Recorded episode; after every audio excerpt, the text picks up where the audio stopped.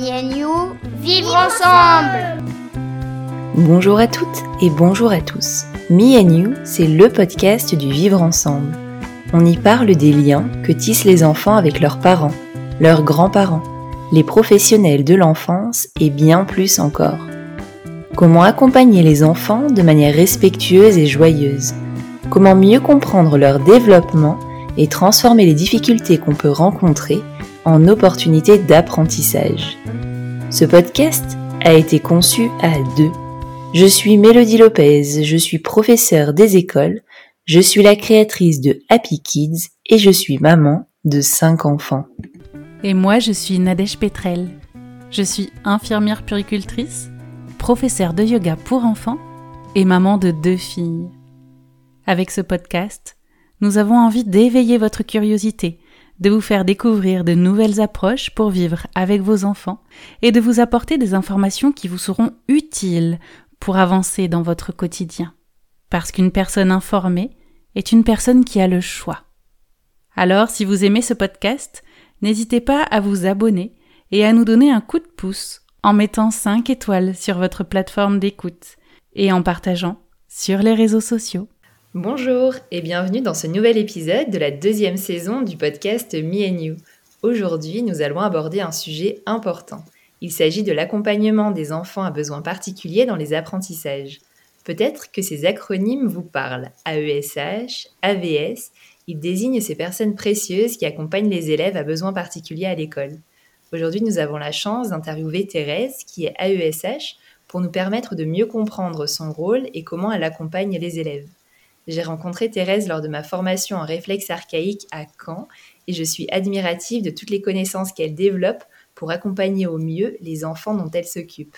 Bonjour Thérèse. Bonjour. Alors, pour commencer, est-ce que tu veux bien te présenter et puis nous expliquer un petit peu ton, ton parcours, s'il te plaît? Alors, ben voilà. Donc moi, je suis AESH depuis 5 ans.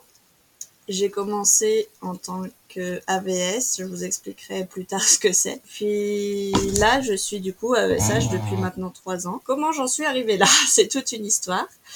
Je suis arrivée là parce que à la sortie de mon bac, je voulais m'orienter en tant que psychomotricienne, faire une formation de psychomote. Et du coup, eh ben, j'ai commencé la prépa et ça m'a pas du tout plu parce que la prépa, nous étions des chiffres, on ne s'occupait pas forcément de nous et les concours, c'était très sélectif. Je sortais de deux ans d'apprentissage en crèche où j'avais travaillé avec des psychomotriciennes, fait plein de formations qui m'avaient beaucoup plu. Et du coup, je m'étais dit, ah bah super, c'est ça que je veux. Mais la prépa, ça m'a dégoûté, puis les critères de sélection aussi. Du coup, j'ai dit, bon, j'arrête là, tant pis, c'est pas grave. Et puis là-dessus, j'ai cherché du travail. Donc, j'ai fait ce travail d'AVS, donc euh, au début, qui m'a vraiment tout de suite emballé. Je connaissais déjà le contexte de l'école, mais là, euh, voilà, je suis tombée dans une bonne école, je pense, donc ça a aidé. Et c'était très chouette, donc je suis partie là-dessus. Mais suite à ça, j'ai quand même continué à chercher à me former et du coup, j'ai trouvé la formation euh, en IMP, donc en, en intégration motrice primordiale. Et là, euh, j'ai dit bon bah c'est top, c'est tout pour moi, c'est une grosse base de psychomotricité, c'est même des psychomotriciennes à une formation qui m'ont dit euh, ah bah nous on est psychomotes mais on a découvert ça et c'est vraiment l'essence même de notre métier. Donc voilà, donc je suis partie là-dessus. Et puis voilà, ça fait cinq ans que je fais ça. Et là, tu parles de l'intégration motrice euh, primordiale. Est-ce que tu peux, peut-être pour les personnes qui nous écoutent, expliquer un petit peu euh, de quoi il s'agit? Je vais résumer en très bref parce que c'est quelque chose qui pourrait être très long à débattre et à expliquer. Donc moi, ce que je vais dire surtout par rapport à mon approche euh, d'AESH, ça va être de redonner vraiment le plein potentiel à tous les enfants et à l'aide de mouvements. C'est vraiment, on part du mouvement, on part de leur développement, et grâce à des mouvements, on va leur donner vraiment leur plein, leur plein potentiel avec ces réflexes qu'on va venir intégrer ou réintégrer suivant les cas. Et c'est très pratique et ça se fait un peu de temps, donc c'est assez, c'est assez super efficace. Et là, du coup, avec ton explication, on comprend bien le lien que tu as pu faire euh, bah, par rapport à ton envie initiale de te former en psychomotricité, où effectivement, on parle du mouvement et on agit sur le, sur le, sur le corps. Donc, euh, on voit que c'est rigolo parce que tu avais commencé par cette formation de, psychomote. Euh, que tu avais abandonné en cours de route par rapport aux explications que tu nous as données. Et finalement, tu arrives avec une autre approche, mais aussi corporelle, pour accompagner les, enfants. Donc, euh, tout ça, c'est hyper cohérent. Euh, alors, comment est-ce que tu pourrais définir euh, ton métier, donc d'AESH aujourd'hui, tu nous l'as dit, et est-ce que tu peux aussi en profiter pour nous expliquer la différence entre AESH et AVS, surtout que tu es hyper bien placé pour nous définir ça, puisque tu as exercé ces, ces deux fonctions-là Alors, pour euh, ce qui est de la définition de l'AESH, je pense que maintenant tout est dit dans le dans le dans l'acronyme. AESH, c'est accompagnant des élèves en situation de handicap. Donc c'est vraiment moi, enfin, là où je me place, je suis vraiment là pour les accompagner. Je suis pas là pour remplacer l'enseignant, je suis pas là pour euh, leur faire des câlins à longueur de journée juste pour ça. Je suis vraiment là pour les accompagner dans leurs apprentissages, pour les aider comme je peux avec les moyens qu'on a.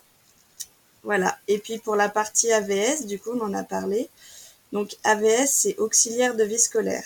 C'est la nuance, elle se fait en fait, c'est dans l'histoire du métier. Il y a une évolution du métier où au début on a commencé en tant qu'AVS, donc là les auxiliaires de vie scolaire, et on était recruté par Pôle Emploi et c'était que des contrats uniques d'insertion. Et dû à cette histoire, euh, on en, enfin on verra plus tard euh, suivant ce que ça peut faire, mais en fait l'histoire du métier est importante pour voir euh, la précarité du métier aujourd'hui. Parce que du coup, vraiment, au début, on était recruté par Pôle emploi. C'était des emplois de réinsertion. C'était pas des emplois euh, où on en avait vraiment besoin. Et alors qu'à l'heure actuelle, maintenant, l'éducation nationale a repris tout ça et a fait des postes d'AESH, d'accompagnant des élèves en situation de handicap. Et là, vraiment, c'est un métier euh, qu'ils ont besoin. Donc, ils sont en train de développer, de, finir de mettre bien les, toutes les modalités, de réglementer tout ça. Donc on verra, mais effectivement, euh, il y a encore des, des mélanges là-dedans, dans les écoles, dans les enseignants, dans les directeurs, dans les parents.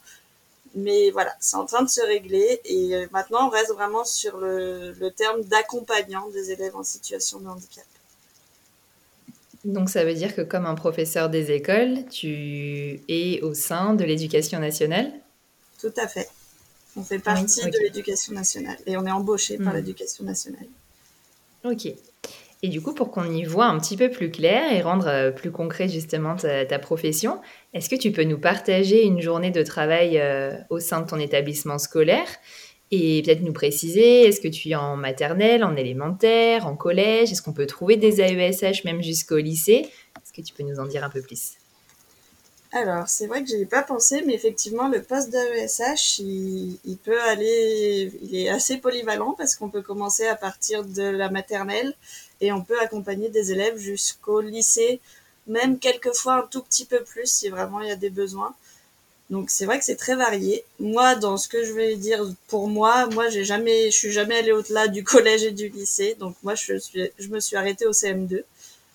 Mais en tout cas, j'ai fait après tous les panels euh, de la petite section au CM2, j'ai vu à peu près tout. Donc sur une semaine, le lundi et le jeudi par exemple, je suis le matin en CP, l'après-midi en grande section. Et pour ce qui est du mardi et du vendredi, je fais le matin en CE2 et l'après-midi dans la classe Ulysse. C'est encore quelque chose de, de, de nouveau un petit peu pour certains. Et, du coup, est-ce que juste Ulysse, tu peux expliquer ce que c'est? Alors, euh, les Ulysses, c'est des unités de, je ne saurais plus dire, de localisation, de localité, d'inclusion scolaire, je ne saurais plus le L. Mais en, fait, avant, il y a eu les CLIS, où c'était vraiment des classes, où on mettait tous les enfants notifiés MDPH qui ne pouvaient pas suivre euh, leur niveau scolaire, euh, leur niveau d'âge scolaire. Du coup, on les mettait dans ces classes où ils continuaient d'évoluer. Mais là, ils ont, avec l'inclusion à l'heure actuelle, ils ont transformé, ce ne sont plus des classes, ce sont des unités. Et du coup, ils sont inscrits dans leur classe de référence, ils vont passer des temps dans leur classe de référence, et quand ils ont plus de difficultés sur certaines matières ou dans certains domaines, ils retournent en Ulysse. Ça peut avoir euh, des petites différences suivant les écoles où on est, parce que pareil, c'est nouveau, l'inclusion scolaire, c'est quelque chose qui est en train de se créer et de s'arranger. Donc, ça peut se voir à peu près comme ça. Des fois, c'est un peu différent, mais c'est le but, il est là normalement. Après, là, du coup, j'ai décrit une journée type, mais sur une autre journée type, j'ai aussi été AESH Co, c'est-à-dire que j'ai été en plein temps que en classe Ulysse. Et là, je passais toutes mes journées avec que les enfants euh, en Ulysse, donc voilà, je connais bien aussi. Donc là, il faut quand même imaginer que c'est que des enfants qui sont notifiés MDPH, donc qui ont des besoins spécifiques. C'est pas, il n'y a pas d'autres enfants. En général, ça peut arriver des fois.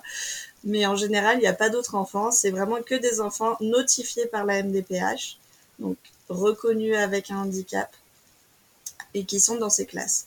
Donc c'est très variable sur le poste d'AESH. Une journée, on peut être tout le temps dans la même classe, ou suivre plusieurs élèves, ou faire que quelques classes ou être dans la même école, ou même avoir d'autres écoles. C'est possible, tout est possible. On est très euh, malléable là-dessus. Du coup, là, au cours de cette année scolaire, euh, c'est quoi le profil des enfants que, que tu accompagnes? Pourquoi tu es là avec eux? Les diagnostics, je les aurais pas forcément tous.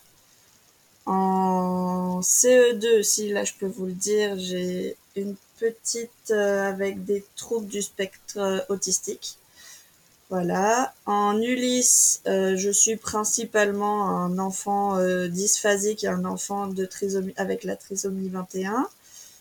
En CP, en grande section, je ne sais pas exactement les diagnostics. Donc, euh, je pense qu'il y a aussi des troubles du spectre autistique. Si en grande section, il y a une maladie héréditaire assez rare, ça arrive. On ne sait pas trop les, modalités exactes, mais voilà.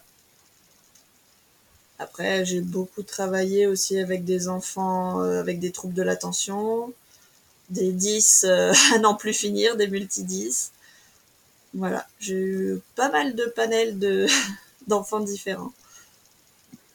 Ok, ça, peut aider justement euh, les, les, parents et les enseignants qui, ben, qui ont des, des, enfants ou des élèves qui ont des défis comme ça, de savoir que c'est possible d'avoir une aide euh, avec euh, une AESH pour les accompagner dans leurs apprentissages. Hum, et justement, tu expliques que tu interviens donc de la petite section jusqu'au CM2, donc euh, au sein d'une classe. Donc, il y a le professeur des écoles qui est en charge de la classe. Comment tu t'organises avec l'enseignant ou l'enseignante avec qui tu travailles? Hum, Est-ce que vous répartissez, pas, des, des, tâches en début d'année, en début de journée? Comment, comment vous différenciez vos, vos rôles et vos missions? Alors là encore, c'est aussi très différent parce que comme euh, c'est un métier quand même dans l'humain, où on va passer dans des classes différentes avec des enseignants différents qui n'ont pas tous la même façon de fonctionner, ce qui est tout à fait normal, et la même façon de voir les choses. Donc c'est très très très différent de, d'une classe à une autre, de l'enseignant avec lequel on travaille et de l'enfant aussi, mais principalement quand même de l'enseignant. Et donc, moi, je vais décrire un peu ce que j'ai fait. J'ai fait des moments avec des enseignants où j'étais euh, vraiment, on était à 200% ensemble, à tout faire ensemble, tout réfléchir, que ce soit l'organisation de la classe, l'espace de la classe, euh, les aménagements pour les élèves, qu'est-ce qu'on fait pour cet élève, celui-là, pour remplir des GEVASCO. Donc ça, c'est vraiment au maximum, j'ai envie de dire, de ce que j'ai pu faire et travailler avec des enseignants. Après, plus souvent quand même, on, va avoir des petits temps où des fois on, parle, on revient sur l'élève. Lui, il a vu ça, moi j'ai vu ça, qu'est-ce qu'on en fait, comment on va aménager pour pour l'élève, parce que c'est bien pour lui qu'on est là. Et puis après, voilà, on est toujours en communication, il faut quand même toujours communiquer, c'est ce qui est essentiel. Et puis ça va être des retours euh, aux récréations. Bah tiens, on a fait tel exercice, comment il a travaillé là-dessus, comment il a fait? Bah tiens, il a bien évolué. La dernière fois, c'était plus compliqué. Là, ça, ça a bien amélioré. Et puis voilà. Après, c'est on vient poser des questions ou l'enseignant vient me questionner quand il en a besoin, ou moi je vais le questionner quand euh, je vois des choses et je me dis oulala, là, là on est en train de faire ça, mais on n'y est pas du tout. Voilà. c'est on s'adapte suivant avec qui on travaille. Et puis les enseignants aussi s'adaptent suivant nous, les AESH, parce que c'est pareil, on, on, l'adaptation se fait dans les deux sens. Mais ce qui est important, c'est quand même de beaucoup communiquer pour, euh, ben, pour le bien-être de l'élève et pour sa meilleure adaptation possible. Et là, comme tu nous expliques qu'au cours d'une semaine, tu n'as pas le même emploi du temps et tu n'accompagnes pas les mêmes élèves, mmh. euh, ça veut dire que euh, chaque élève a droit à un certain nombre d'heures d'aide de ta part Ou est-ce qu'il y a un autre AESH qui prend le relais pendant l'autre temps restant? Comment ça s'organise? Alors là aussi, c'est très différent. Il y a dans certains cas, euh, le plupart du temps, moi, ce que j'ai eu, c'est souvent que j'étais une AESH pour euh, un enfant, donc c'est moi qui voyais souvent que moi. Et après, ça arrive quand même. Là, par exemple, cette année, j'ai le cas. je suis un élève et je suis ben, le CP, donc je suis le matin avec lui. Et l'après-midi, il a une autre personne qui vient. Ça arrive aussi souvent on essaye d'organiser dans les écoles, ça dépend des écoles. Il y a des écoles qui préfèrent euh, que ce soit qu'une AESH ou des écoles qui préfèrent pas, qui veulent partager les moyens. Et même des fois avec les parents, il y a des parents qui préfèrent que ce soit qu'une AESH ou pas. Et puis on le voit avec les enfants surtout. Des fois, il y a une personne qui peut passer plus facilement avec un élève. Bah, dans ce cas, souvent, on va favoriser ça pour que ce soit plus facile et plus agréable pour tout le monde. Oui, d'accord. D'après ce que je comprends, il n'y a pas une règle absolue. Du coup, ça peut être hyper variable d'une année à l'autre. Et donc, j'imagine que c'est pareil parce que je me pose la question est-ce que en tant qu'AESH, tu vas suivre l'enfant ben, du CP au CE1, au CE2 et ainsi de suite? Ou a priori, en fait, euh, ça peut comme ça ne peut pas, si je comprends bien Ouais, là, c'est même un peu frustrant pour certains parents ou certains enseignants ou certains directeurs. C'est que là-dessus, il n'y a pas de règle. Je crois je suis pas sûre de, ce que j'avance, mais avant, la MDPH notifiait à tel AVS, tel AVS avait tel enfant. À l'heure actuelle, ce n'est plus ça. Il y a un quota d'heures qui est donné pour euh, un enfant dans les écoles. Les écoles, les directeurs, ils ont euh, le quota d'heures d'AESH qu'ils vont avoir et c'est à eux de, de donner là où il faut. Donc euh, ça dépend. Là, c'est c'est un peu le dans les dans les ouais, c'est un peu compliqué.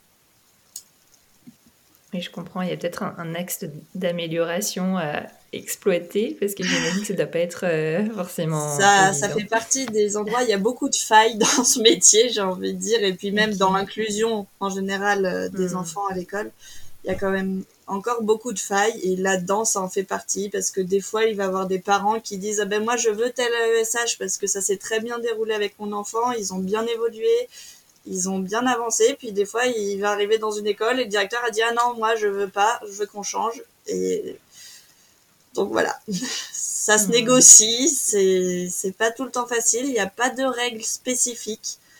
Donc voilà, ça se, ça se travaille et ça s'échange euh, entre adultes pour savoir comment on va au mieux.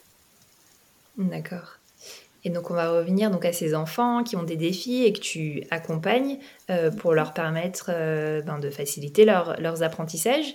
Justement, est-ce que tu peux nous en dire un petit peu plus sur ton approche? Toi, qu'est-ce que tu mets en place euh, pour permettre aux enfants que tu accompagnes d'acquérir des compétences qui leur seront utiles? Donc, ce que ça paraît bête comme ça, mais déjà, je trouve qu'avoir un climat de confiance avec l'élève, souvent, ils sont là, on sort de nulle part, on arrive, on vient à côté d'eux, parce que souvent, en classe, on est encore à côté d'eux. Et, et déjà, ils se demandent un peu qu'est-ce qui, c'est quoi ça? Donc, ça peut déjà, des fois, être mal pris. Donc, déjà, établir un climat de confiance. Déjà, on a fait un, un très gros travail quand on en est arrivé là. Après, en plus spécifique, tous les jours, euh, qu'est-ce que je fais? Eh ben, je vais aménager avec l'enseignant aussi, en pareil, en toujours en travaillant ensemble. Euh, quand c'est possible, le travail, ça va être euh, des fois réduire, des fois, des fois changer de support, des fois agrandir, des fois rétrécir. Ça va être tout ce qui est le travail en lui-même, comment adapter au mieux à l'enfant. Après, moi, plus spécifiquement, quand on est dans le travail, je vais souvent, la plupart du temps, ça va être ça quand même. Je vais faire du découpage de chaque étape, dire allez hop, on en est là, après on fera ça, réexpliquer les consignes dans beaucoup de cas parce qu'ils ont des troubles de l'attention, qu'ils n'étaient pas là au moment d'expliquer. Donc euh, en plus petit comité, on va reprendre les consignes, les simplifier, les éclaircir, on va faire plein de choses comme ça. Euh, après aussi en plus pratique, je vais venir souvent moi, mais ça pareil c'est ma façon de travailler à moi, manipuler beaucoup avec eux.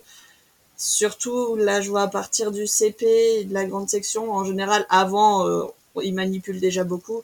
Mais à partir de là, quand on commence à passer sur des feuilles, sur des fichiers, sur des choses comme ça, moi, je vais revenir manipuler parce que c'est vraiment des enfants, des fois, qui ont des gros problèmes déjà, ne serait-ce que pour se repérer sur une feuille. Donc, ça va être remettre du concret et voilà, leur permettre de manipuler pour y voir un petit peu plus. Voilà. Et puis, quoi d'autre? Si, après, ça va être aussi... Euh, souvent, c'est des enfants, je, enfin, je ne saurais pas trop dire pourquoi, qui ont une estime d'eux-mêmes très, très, très, très basse et qui, à peine on commence, euh, on va pas y arriver, ça va être nul, ça, ça va être la catastrophe.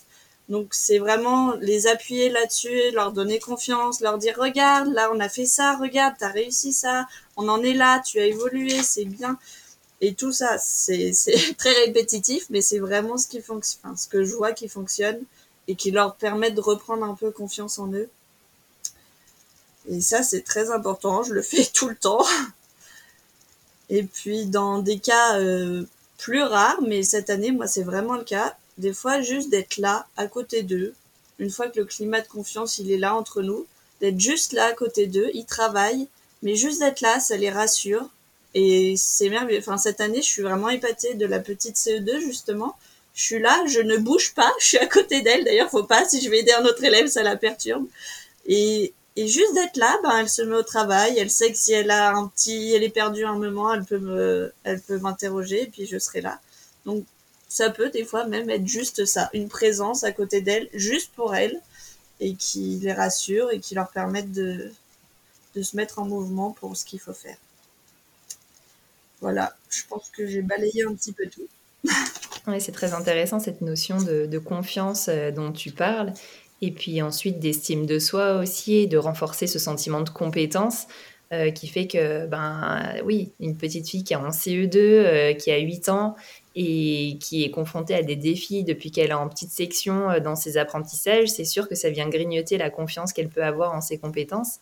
Et le fait que tu sois consciente de ça et que tu lui donnes les outils pour renforcer l'estime de soi, je trouve ça hyper précieux.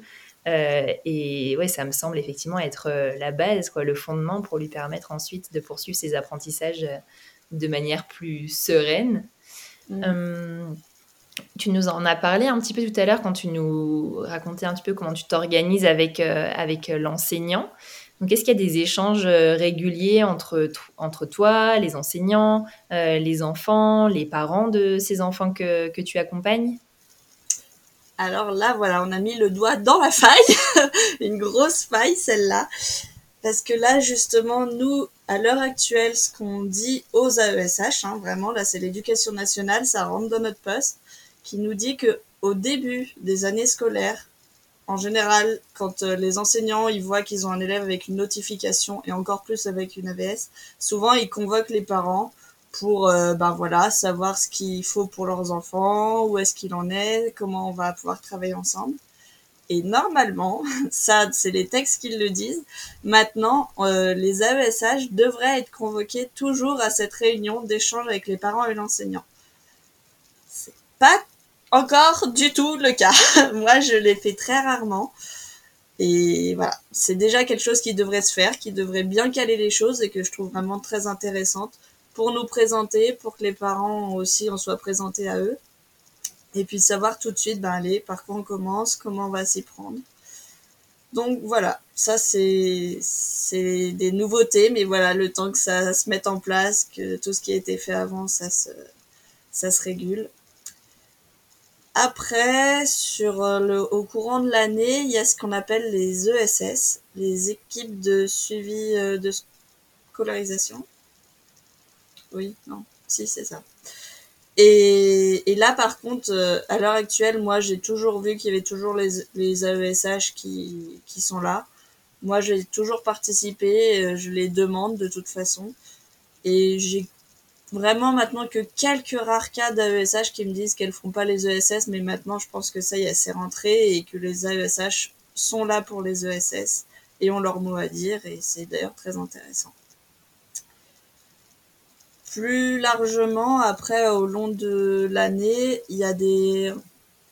Moi, je suis quand même souvent amenée à rencontrer les parents, des fois à la sortie, des fois le matin, mais ça reste très bref, très bref, pardon, parce que, ben déjà, effectivement, il y a toujours cette ambiguïté qu'on n'est pas l'enseignant, que ben c'est normal, l'enseignant, il faut qu'il, c'est lui qui va gérer plus l'enfant que nous. Donc là, c'est un peu une faille parce qu'il y a des ESH qui sont à 200% avec les parents, des ESH qui sont pas du tout avec les parents.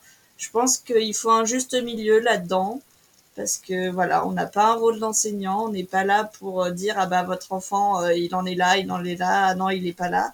Mais en même temps, on est quand même un sacré référent pour les parents qui sont là. Alors comment ça s'est passé aujourd'hui? Moi, je suis beaucoup là-dedans pour euh, au regard des journées, dire bah écoutez, aujourd'hui c'était très bien. J'ai vu que là-dessus, sur des choses toutes bêtes, mais par exemple sur le comportement, bah d'habitude c'est des petits, des enfants qui peuvent faire des crises. Ah bah là aujourd'hui, il a réussi à sortir facilement d'une crise, qui est pas toujours facile. Donc voilà, je reste sur des choses fictives, mais je vais pas plus loin. Et puis de toute façon, les parents ils, peuvent toujours essayer d'avoir plus d'informations et c'est normal aussi de leur part parce que ils ont besoin de savoir comment évoluent leurs parents, leurs enfants, pardon. Mais voilà, j'ai régulièrement des, des petits coucous avec les parents, mais pas rien de, de très important. Oui, effectivement, tu parles d'une faille donc dans, dans ce manque de, de, communication entre tous les acteurs des apprentissages. Euh, et hum, tout à l'heure, tu parlais du climat de confiance. Je pense que justement, ce dialogue-là, ça permet aussi de construire un climat de confiance, le fait de réunir tous les acteurs. Euh, et tu as l'air de dire que c'est quelque chose qui est en train de se mettre en place. Donc peut-être que plus on en parle et plus ce sera facilité, tout ça. On voit les axes d'amélioration euh, qui, sont, qui sont possibles. Puisque l'idée, c'est quand même euh, d'arriver à accompagner les enfants le, le mieux possible. Euh, et d'ailleurs, selon toi, quelles seraient les conditions idéales pour euh, permettre justement à ces enfants à besoins particuliers de s'épanouir à l'école. Alors, tu as soulevé un point, donc effectivement, le, le fait que tous les acteurs euh, qui sont là pour l'enfance soient ensemble et travaillent ensemble et communiquent ensemble, parce que je le vois là, avec des enfants plus qui sont en Ulysse, il y a des, il y a des IME des fois, il y a des CESAD, il y a des CMP, il y a des psychomotes, il y a des orthophonistes, il y a tout un tas de personnes qui sont là pour l'enfant. Et c'est vrai que des fois c'est dommage parce que on croise pas nos regards, on croise pas nos, nos différentes visions, et alors que des fois c'est ce qui peut permettre de faire évoluer les choses. Donc ça c'est vrai que c'est très important, mais pareil là c'est quelque chose qui vraiment est en train de se développer parce que même plus largement de croiser les acteurs euh, tous les uns aux autres, c'est vraiment quelque chose qui est en train de se faire au niveau de l'inclusion. Donc ça, ce serait vraiment un premier gros point. Après, plus précisément au sein des classes, je dirais, mais ça c'est le centre euh, du coup de la formation, c'est de les laisser bouger. Souvent, c'est des enfants qui qui n'en peuvent plus assez facilement, qui sont bloqués et qui sont là pour euh, pour euh, travailler mais qui en peuvent plus, qui n'arrivent plus à avancer et qui ont besoin de bouger. Donc voilà, ça c'est vraiment, mais c'est aussi le cœur de ma formation, donc j'en suis persuadée et je sais que même si c'est des moments où ils vont bouger, c'est des moments qui les aidera. Donc c'est vraiment ça, c'est le gros gros point. Après, ce que je vois aussi, c'est que avec ces enfants, souvent les pauvres enseignants, surtout, il faut dire ça, les pauvres enseignants, ils ont de la pression ils ont une pression énorme au niveau de, des avancées des élèves et qu'il faut qu'ils réussissent ça parce qu'il faut qu'ils passent ça et parce qu'il faut qu'ils rentrent dans le cadre. Et avec ces enfants, en fait, c'est impossible ou très très rarement. Mais c'est des enfants qui ont une évolution qui sera pas la même. Ils évoluent, mais vraiment, ils évoluent et des fois, ils arrivent à rattraper euh, le même niveau que les autres. Mais l'évolution, elle va passer par euh, des phases de descente très fortes, des phases d'un coup de pic énorme. Et, et ils ont, du coup, on peut pas les, les faire évoluer sur le même plan que les autres. Moi, je vraiment, je revois mes, mes principes euh, où je veux qu'ils évoluent, je les revois, mais à la baisse, de chez à la baisse, de chez à la baisse. Et chaque petit pas est vraiment énorme. Et souvent, c'est comme ça, d'ailleurs, qu'on arrive à aller très loin. C'est de voir chaque petit pas et de construire vraiment tous ces petits pas parce que des fois on se dit ah ça y est c'est bon on passe à l'étape d'après ah bah non le premier pas il, s'est effondré en fait on avait construit une petite brique euh, toute molle et donc vraiment ça voilà laisser du temps et, et vraiment construire euh, les premières euh, les premières étapes et même tant pis s'ils passent pas tout de suite à l'étape d'après déjà qu'ils construisent bien la première et après on verra pour la suite et vraiment, je, le dis parce que ça fonctionne. Hein. Je le vois avec des enfants. J'ai des enfants qui rattrapent des fois leur, leur avancée, mais c'est impressionnant. Ils pas tout le temps. Et, et vraiment, tu dis, bah voilà, là, j'ai peut-être bien fait de ralentir le pas. On a pris plus de temps là-dessus, mais ça y est. Là, ils ont ça et ils peuvent aller plus loin et ils, ils y vont tout seuls. Donc ça, c'est vraiment revoir à la baisse. Je sais que c'est compliqué s'il y a des enseignants, c'est vraiment très très dur et les pauvres, enfin voilà, c'est tout un travail euh, à contresens, donc c'est très compliqué. En tout cas, ça porte ses fruits. De ce que j'en vois, c'est vraiment important. Après, ben, j'en ai déjà parlé, mais les faire manipuler, je pense que maintenant il y en a beaucoup qui en ont conscience, mais c'est des enfants, souvent, ils ont besoin de concret, ils ont besoin de sensations, même, enfin, vraiment de sensations au niveau des maths, de sentir les quantités, les, voilà. Tout ça, c'est vraiment important d'autres choses peut-être plus plus basiques mais qui sont pourtant très importantes. Ça peut être de les laisser boire et aller aux toilettes quand ils en ont envie. Souvent, c'est des enfants qui sont pénibles parce qu'ils vont demander peut-être d'aller 50 fois aux toilettes alors que tu dis, ben non, non, mais là, c'est bon. Mais en fait, de leur dire non, eux, ça leur rajoute un stress et ça les met sous pression encore plus, ils y arrivent plus du tout. Et et de les laisser boire aussi, souvent, on, on, se bloque un peu parce que ça peut être des enfants qui vont faire tomber les bouteilles, tomber les gourdes, faire du bruit avec la bouteille. Mais c'est quand même essentiel et de, leur enlever ça, en fait, ça rajoute du stress par, par ailleurs. Donc c'est vraiment pas très, pas très constructif. Mais bon, on essaye de faire comme on peut. Voilà. Et puis, ce que j'essaye, c'est un défi de tous les jours aussi, mais ce que j'essaye, c'est de les rendre acteurs, c'est-à-dire de souvent leur redonner la conscience que moi je suis là pour les aider, mais le but c'est que moi je parte et qu'ils puissent faire tout seuls et qu'ils prennent conscience de eux comment ils peuvent s'en sortir, comment ils peuvent avancer, comment ils peuvent faire. Et je vais donner un exemple tout bête, mais souvent on va dire à ces enfants euh, bon bah quand on aura marre du travail, enfin pas marre du travail, mais là, quand tu vois que c'est trop pour toi, et eh ben, tu peux aller sortir, tu peux aller, il y a plein de stratégies, tu peux aller lire un livre, tu peux aller faire un puzzle, tu peux colorier. Et souvent, ces, ces principes, on les a dans les classes, mais souvent, avec notre regard d'adulte, au bout d'un moment, des fois, ils vont nous le demander, on va dire, oh non, là, t'exagères, hein, ça fait trois minutes qu'on a commencé, et là, euh, tu peux encore en faire, donc euh, tu continues. Et en fait, là-dedans, on casse, on leur dit, ben vas-y, sois acteur, sois enfin, trouve les solutions. Et quand on leur donne les solutions, et ben on leur dit non, en fait, tu peux pas. Ah et ben du coup, ils se retrouvent bloqués là-dedans. Et ça, mais moi-même, hein, je vraiment, j'essaye de me, de, c'est mon c'est mon chemin de bataille parce que c'est vraiment des fois leur dire, on leur donne des clés, on leur donne des pistes, il faut qu'ils s'en saisissent. Et souvent, ils savent très bien s'en saisir, mais c'est à nous après de d'accepter qu'ils s'en saisissent. Et même des enfants qui au début euh, dans mon exemple, vont, vont demander très vite d'aller prendre un livre, de colorier, et ben je vous promets qu'ils passeront pas trois heures à colorier parce qu'au bout d'un moment ils en auront marre et qu'ils voudront passer à autre chose. Enfin, ça m'est jamais arrivé d'avoir des enfants. Et puis ils le voient, ils voient la différence, ils voient qu'ils font pas comme les autres, ils voient qu'ils y arrivent pas. Et ils ont envie d'y retourner, ils ont envie de faire comme tout le monde. Donc vraiment, ça c'est quelque chose. Et j'essaye hein, moi aussi parce que je suis la première à, à les couper dans leur élan. Mais voilà, quand on, on, les rend acteurs, et ben les laisser vraiment acteurs jusqu'au bout et pas de venir refaire ah bah non du coup euh, voilà avec notre regard d'adulte. Et tu vois finalement ces, ces, conditions euh, ces conditions idéales que tu décris là pour euh, pour les enfants qui font face à des défis pour apprendre. je me dis qu'il serait applicable aussi pour les enfants qui n'ont pas de notification MDPH, qui n'ont pas été diagnostiqués avec un trouble 10, un TDAH ou un handicap, parce que tu parles des besoins physiologiques, voilà, c'est la base. Si tes besoins physiologiques ne sont pas assouvis, ça va être beaucoup plus difficile de se concentrer. Euh, tu parles d'être acteur de ces apprentissages.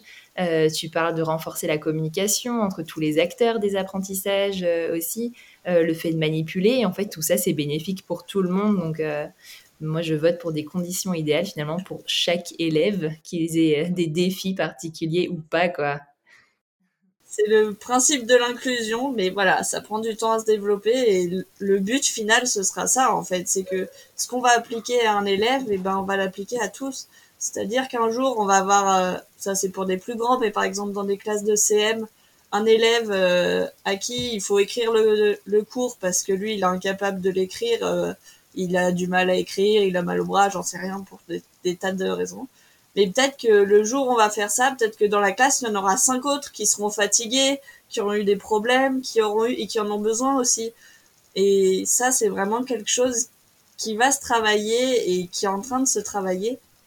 De se dire, en fait, on se focalise sur cet élève, cet élève, c'est lui, mais en fait, tous, on a tous des moments où on en aurait besoin d'aller peut-être marcher, courir, sauter, on n'en sait rien mais tous, euh, ça peut vraiment se faire pour tout le monde. Carrément, et, merci de, rappeler tout ça. Euh, on va rentrer dans le concret un peu pour voir comment tu accompagnes ces, enfants. Euh, est-ce que tu peux nous partager peut-être des outils que tu aimes bien utiliser avec les enfants pour faciliter leurs apprentissages? Alors, je... au début, comme je parlais du coup de, de climat de confiance, j'aime beaucoup entrer par la porte des émotions et souvent, j'ai toujours une petite roue des émotions qui traîne dans un coin de ma poche, dans un coin de mon sac. Et c'est quelque chose où déjà, quand euh, je reste toute une journée dans la même classe, d'arriver le matin et de, on cale déjà comment il est, comment, comment est cet enfant. Parce que des fois, ils arrivent et déjà là, on voit qu'ils sont au plus mal. Donc tu dis, bon, déjà là, on va pas pouvoir aller tout de suite au max. Il va falloir qu'on prenne du temps plus doucement, plus lentement.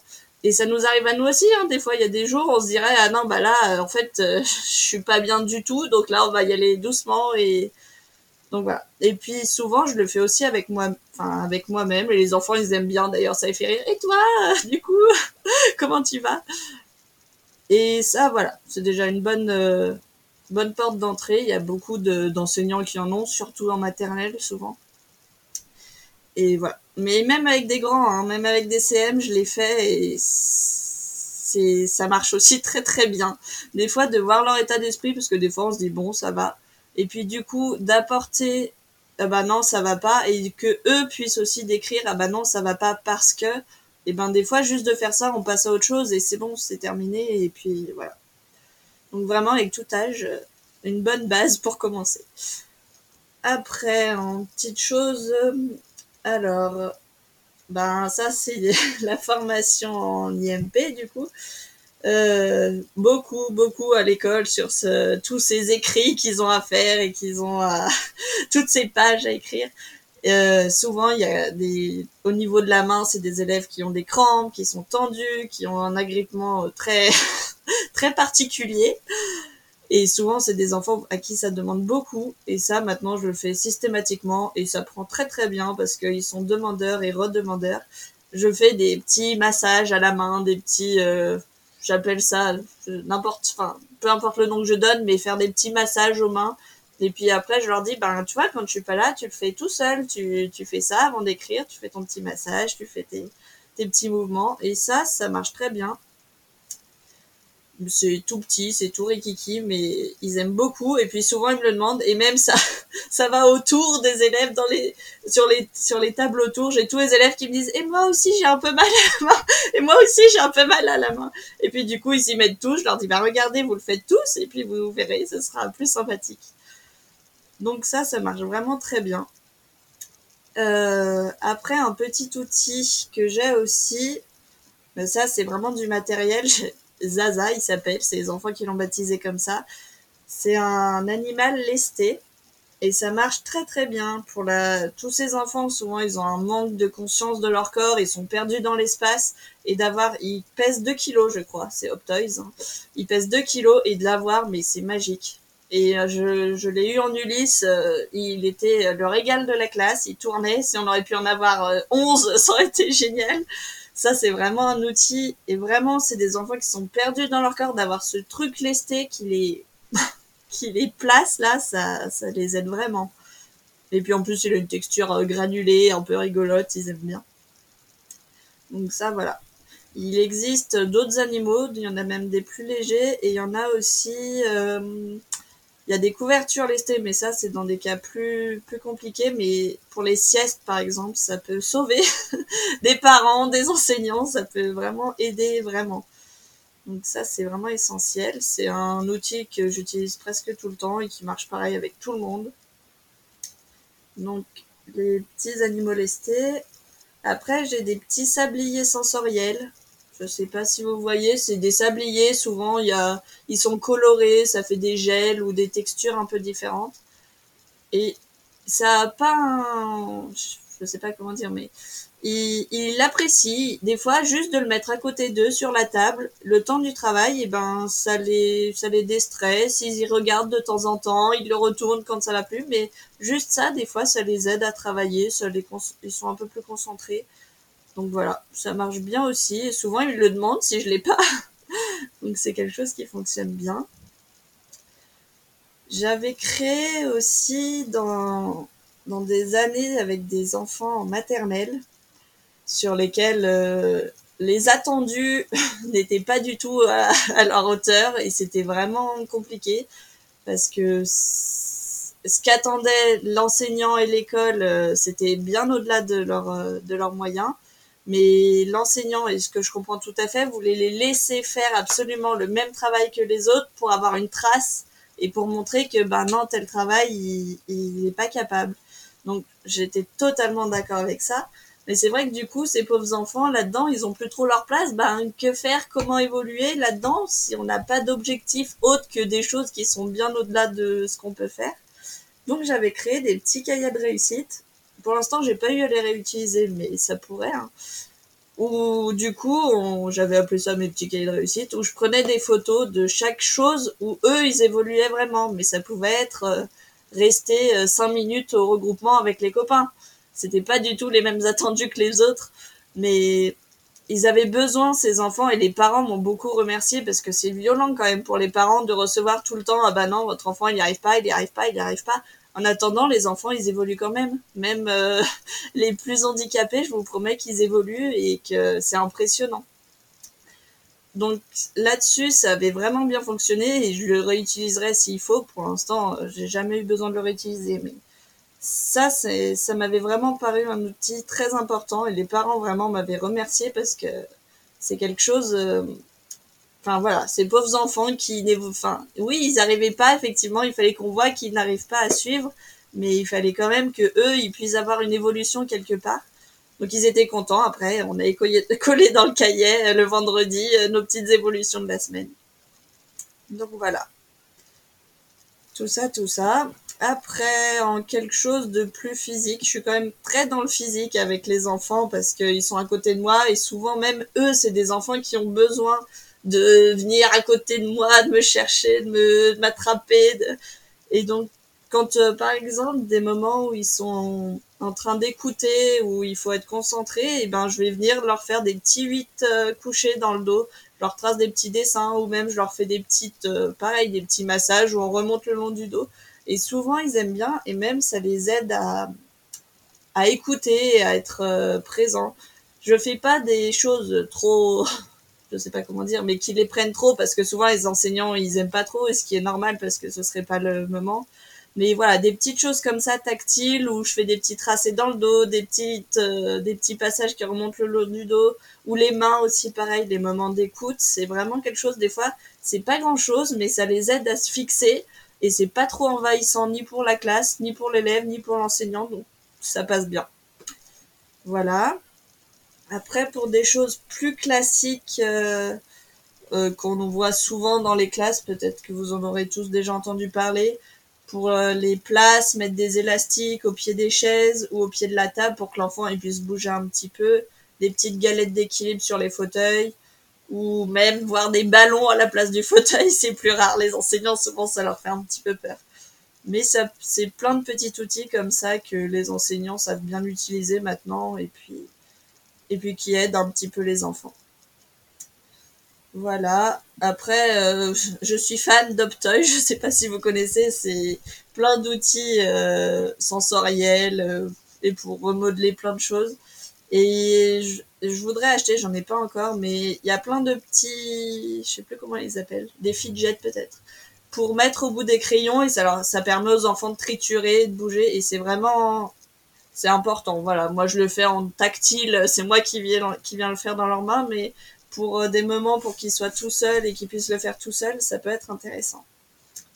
Donc voilà, je pense que j'ai à peu près tout dit. il y aurait tout plein de petites choses, mais voilà, j'ai dit, je pense, les plus utiles.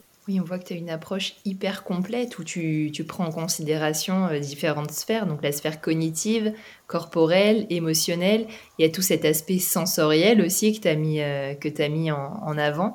Et donc, euh, au travers des différents outils que tu nous as partagés, je suis sûre que ça offrira des pistes de réflexion, peut-être pour les enseignants ou les, ou les parents qui nous écoutent. Donc, Merci beaucoup. Je rajouterai, je pense, en description du podcast là, le, lien vers le site de Optoys qui effectivement regorge de, de, matériel et de petites astuces. Ils ont un blog aussi où ils partagent pas mal d'idées pour accompagner les, les, enfants, donc ça peut être utile. Hum, est-ce qu'il y a quelque chose d'autre que tu aimerais rajouter, dont on n'aurait pas trop parlé, ou quelque chose que tu aurais envie de développer davantage? Hum, Non, le, le gros essentiel, euh, s'il y a des enseignants qui m'écoutent, c'est vraiment essayer de, de laisser bouger au maximum. C'est très, on sait pas trop comment faire, on sait pas trop comment s'y prendre, mais ces enfants, ils ont besoin de coupure souvent, ils ont besoin de bouger, mais ça peut être bouger, euh, juste faire un tour de cours. Ça peut être, euh, et d'ailleurs, s'il y a des enseignants aussi, ça je peux le dire, j'ai travaillé avec un avocat qui m'a assuré que les AESH pouvaient être seuls avec un enfant. Ça ne portait aucun problème. La responsabilité retombait sur l'AESH et pas sur l'enseignant. Donc ça, je peux le dire, c'est véridique. C'est un avocat qui me l'a certifié. Et voilà, donc laisser sortir par exemple un enfant, les marchés de, de faire des allers-retours dans le couloir avec la ESH, où il y a plein de choses à faire. Mais vraiment, et souvent ça aide parce que quand on a un enfant sous pression dans la classe, ça stresse les enseignants, ça stresse les autres enfants autour. Et de pouvoir voir, allez hop, il sort deux secondes, et puis il revient, c'est déjà, ouh, ça y est, ça a glissé, ça va mieux. Donc voilà, et puis même, ça peut être laissé bouger tout simplement. Euh, moi, euh, avec certains élèves, c'est juste, il euh, y a un robinet dans la classe, hop, allez, va, va te moucher, va boire, va, hop, tu vas marcher de 3 secondes, pas besoin de, de 4 heures, et puis on revient, on s'y remet. Et oui, c'est pour ça que vous, les AESH, vous êtes si importants pour nous, enseignants, et qu'on a beaucoup de chance, justement, quand on a des, des enfants qui sont accompagnés par les, les AESH, parce que voilà, c'est un relais énorme, mais c'est bien plus qu'un relais, c'est un soutien, une aide, et puis, euh, l'approche que tu nous as partagée, où tu travailles sur la confiance des enfants, où tu travailles sur, euh, sur les émotions, euh, le respect de leurs besoins physiologiques, c'est essentiel, et je me dis que les enfants qui croisent ton chemin et les enseignants ont énormément de chance de t'avoir avec eux.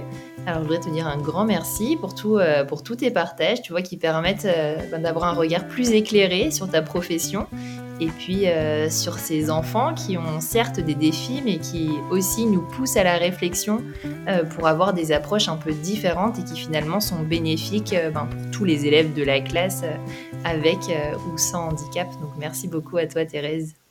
Eh ben de rien. Merci à toi. Un grand merci à Thérèse d'avoir permis de mettre en lumière cette profession d'AESH qui permet d'accompagner les enfants à besoins particuliers et qui est également une grande aide pour euh, les professeurs des écoles et les professeurs en général.